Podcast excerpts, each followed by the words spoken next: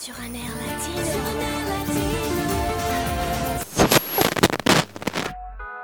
Ese cuerpito que tú tienes, el traje de baño chiquitito te queda.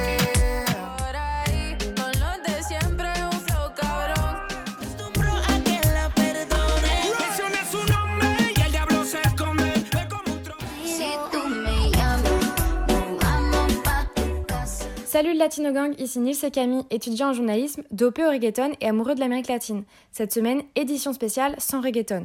Cinq ans après la ratification des accords de paix, où en est la Colombie? La semaine dernière, des manifestations anti-migrants ont eu lieu dans le nord du Chili. On vous parlera de la xénophobie dans ce pays.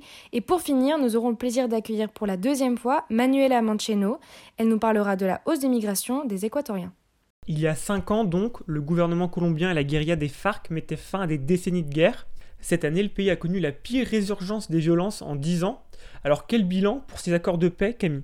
Alors le moins que l'on puisse dire, c'est que le bilan est mince, même amer par rapport aux objectifs fixés et aux attentes des Colombiens au moment de la signature en 2016. Cet accord, c'est l'un des plus ambitieux de l'histoire contemporaine. D'ailleurs, le président signataire Juan Manuel Santos a reçu le prix Nobel de la paix à ce titre. Mais en 2020, seulement 12 des 130 dispositions prévues par les accords étaient achevées. Alors bien sûr, la crise sanitaire du Covid n'a pas aidé, mais c'est surtout le gouvernement actuel qui n'a pas fait les efforts nécessaires. C'est-à-dire? Pour comprendre, il faut avoir en tête que l'accord s'articule autour de trois grands objectifs. D'une part, la question du foncier, avec en gros la restitution des terres aux Colombiens dépossédés. D'autre part, la démobilisation des FARC. Et enfin, la création d'une cour de justice transitionnelle qui enquête sur les crimes de guerre. Ok, et tu as des exemples concrets de promesses ou d'objectifs fixés? Oui, par exemple, aux Colombiens des zones rurales, l'accord promettait notamment la construction d'écoles, de routes, d'emplois légaux et surtout la redistribution des terres principalement possédées par de grands propriétaires fonciers. On en parlait juste avant. Et rien que sur ce point, rien ou presque n'a été fait. L'État n'a pas su reprendre le contrôle de la totalité du pays. Cette année, presque 60 000 personnes ont dû fuir leur domicile à cause des menaces de groupes armés illégaux et de l'absence de l'État colombien. L'un des points les plus préoccupants et le plus grand échec de ces accords, c'est l'augmentation de la violence dans de nombreuses régions du pays, avec des assassinats ciblés de nombreux ex-combattants des FARC démobilisés et des milliers de leaders sociaux. Alors finalement, le point le plus abouti, et c'est peut-être le seul, c'est clairement celui sur la justice transitionnelle. La Cour qui a été créée a d'ailleurs été vivement critiquée par l'actuel président et accusée de prendre parti dans ces enquêtes, surtout pour les FARC, on s'en doute. Et d'ailleurs, euh, qu'est-ce qu'ils sont devenus les, les FARC?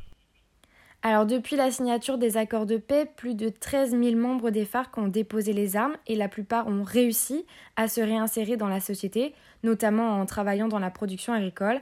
Mais il faut aussi retenir que cela ne se fait pas sans mal. Plus de 300 ex-combattants ont été assassinés. Et puis il y a ceux qui ont rejeté l'accord de paix. Ils sont 2500. Certains de ces dissidents continuent d'ailleurs d'affronter l'armée dans certaines zones où ils luttent pour la possession de terres ou pour le trafic de drogue. Et cette semaine, 10 combattants dissidents ex-FARC ont été tués lors d'une opération militaire dans le sud-est du pays. Preuve encore une fois que le processus de paix est loin d'être terminé. Et l'actuel président Ivan Duque, euh, qu'a-t-il fait pour ces accords? Clairement, l'arrivée d'Ivan Duque au pouvoir n'a pas fait du bien aux accords de paix. Dès sa campagne présidentielle, il a assumé sa forte opposition avec ces accords. Il parlait déjà de les modifier et il n'était surtout pas favorable à l'insertion des FARC à la société colombienne. Concrètement, après la signature des accords en 2016, 20% des objectifs avaient été atteints avant l'arrivée de Duque au pouvoir en 2018. Depuis, seulement 9% supplémentaires des objectifs ont été réalisés.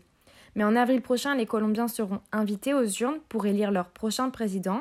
La question des accords de paix sera bien sûr de nouveau au cœur des débats, l'occasion pour les Colombiens de rabattre les cartes.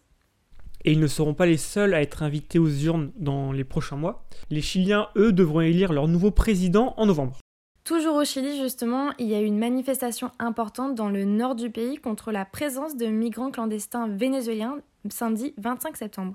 Ouais, il y a eu à peu près 5000 personnes qui ont manifesté dans la ville d'Iquique, donc euh, tout au nord euh, du Chili. Et il y a même une enquête qui a été ouverte car les manifestants s'en sont pris à des migrants vénézuéliens. Il y a aussi des tentes, des matelas brûlés. La veille, la police avait évacué un camp de migrants qui se trouvait sur une des places de la ville depuis un an. Et la plupart des évacués euh, étaient des sans-papiers qui vivaient euh, comme ils pouvaient en faisant la manche ou en vendant dans la rue.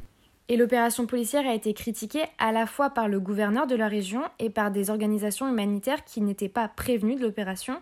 C'est le président du Chili, Sébastien Piñera, qui a été pointé du doigt parce qu'en 2018, le Chili a mis en place une politique migratoire plutôt accueillante pour les Vénézuéliens, mais maintenant, bah, c'est plus compliqué. N'oublions pas qu'il y a une grosse communauté vénézuélienne de près de 400 000 ressortissants au Chili. Donc euh, c'est un peu tendu. Beaucoup de personnalités ont condamné la manifestation qui a été rapidement qualifiée de xénophobe. Ouais, et comme m'a expliqué Peter Wade, anthropologue britannique spécialisé dans les questions de race et d'ethnicité en Amérique latine, lors d'une interview jeudi, au Chili, il y a une idée particulière de la nation qui est construite autour d'un européanisme, un peu comme en Argentine ou dans le sud du Brésil, parce que dans ces pays, il y a eu une très forte immigration européenne qui a permis de construire le récit d'un pays essentiellement européen et blanc, et d'un côté nier l'existence des indigènes et plus particulièrement des personnes noires comme une partie légitime de la nation, ce qui provoque en fait euh, une sorte de xénophobie et un racisme envers les personnes noires qui migrent depuis le Venezuela euh, jusqu'au nord du Chili. Mais aussi ce qu'il disait, c'est que dans la plupart des pays qui traversent une crise comme c'est le cas au Chili, où il y a notamment de grandes inégalités sociales, les gens issus des échelons les plus bas de la société, ils voient souvent les migrants comme des concurrents direct pour les emplois qu'ils veulent. Et à cause de la crise du Covid-19, euh, tout a été accentué et notamment les inégalités euh, en général. Donc euh, le maire d'Iquique a demandé qu'une réponse nationale soit mise en place, entre autres parce que le nombre de migrants illégaux recommence à augmenter depuis que les frontières ont été réouvertes après, on va dire, la grande fermeture du Covid. Oui, et une enquête a été ouverte par les autorités locales. Et le ministre de l'Intérieur a aussi annoncé qu'il y aurait plus de contrôle aux frontières et haute super nouvelle qu'il allait reprendre les vols pour expulser les migrants illégaux. Voilà, voilà, ambiance. Ouais, grosse ambiance. De plus en plus de migrants équatoriens arrivent à la frontière du Mexique avec l'espoir de rejoindre les États-Unis. Mardi dernier, seulement 200 citoyens équatoriens ont été déportés depuis les États-Unis. Les autorités américaines et mexicaines constatent une hausse de ressortissants de ce pays qui, avant la pandémie, était peu touché par ces vagues migratoires. Manuela, bonjour. Salut Camille. Quelles sont les causes de cette augmentation? Tout d'abord, c'est la crise économique liée au Covid-19. La pandémie a plongé l'Équateur dans la pire crise économique depuis les années 90 avec une baisse de moins 7% du PIB en 2020. La pauvreté a quant à elle augmenté et des milliers de personnes se sont retrouvées sans travail. La crise du Covid, ajoutée aux difficultés économiques qui touchaient déjà ces pays depuis plusieurs années, ont provoqué des départs massifs. C'est du jamais vu depuis 20 ans. Une deuxième raison, c'est un accord migratoire signé entre l'Équateur et le Mexique en 2018. Depuis, les Équatoriens n'ont pas plus besoin de visa pour faire du tourisme au Mexique, une facilité pour les personnes qui cherchent à traverser la frontière vers les États-Unis. Depuis janvier 2021, 88 000 Équatoriens se sont rendus au Mexique, plus de 60 000 n'y sont jamais retournés. Ok, mais des vagues migratoires vers les États-Unis, euh, il y en a eu plusieurs, et en quoi celle-ci est différente des autres? Des pays qui n'étaient pas autant touchés par la migration massive comme l'Équateur connaissent depuis quelque temps des très importants mouvements migratoires. Jusqu'en 2021, la migration est stable. Les Équatoriens sont actuellement la quatrième nationalité qui tente le plus de traverser la frontière États-Unis-Mexique, selon les autorités américaines, derrière le Mexique, le Guatemala et le Honduras. D'accord. Et le, les États-Unis, pardon, le Mexique et l'Équateur, ils ont mis en place des mesures?